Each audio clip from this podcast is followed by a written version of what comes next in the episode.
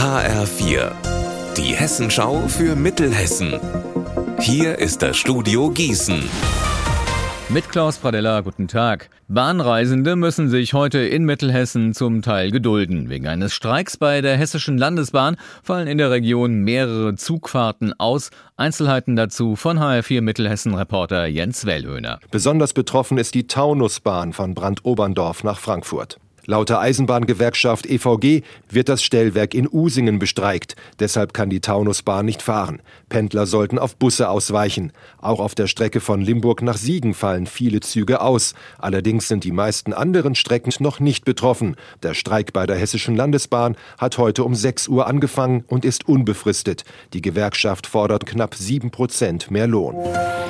Gerade mal 13 Jahre alt und schon ermittelt die Polizei gegen ihn. Gemeinsam mit einem 14- und einem 15-Jährigen soll der Junge gestern Abend in einem Marburger Stadtbus einen anderen Jugendlichen bedroht und dann einen Kopfhörer geraubt haben. Kurz nach ihrer Flucht aus dem Bus konnten die drei festgenommen werden. Die Polizei prüft nun, ob sie auch für weitere Überfälle in jüngster Zeit in Frage kommen. Haben Sie schon mal einen Wildunfall gehabt? Mir ist am letzten Wochenende fast ein Wildschwein ins Auto gelaufen. In letzter Sekunde hat es dann aber doch noch abgedreht. Oft geht es aber nicht so gut aus. In Mittelhessen hat es in den letzten fünf Jahren über 28.000 Wildunfälle gegeben mit Millionenschäden, vielen Verletzten und sogar zwei Toten. Da muss sich etwas ändern, das findet die Polizei und hat deshalb jetzt eine Kampagne gestartet.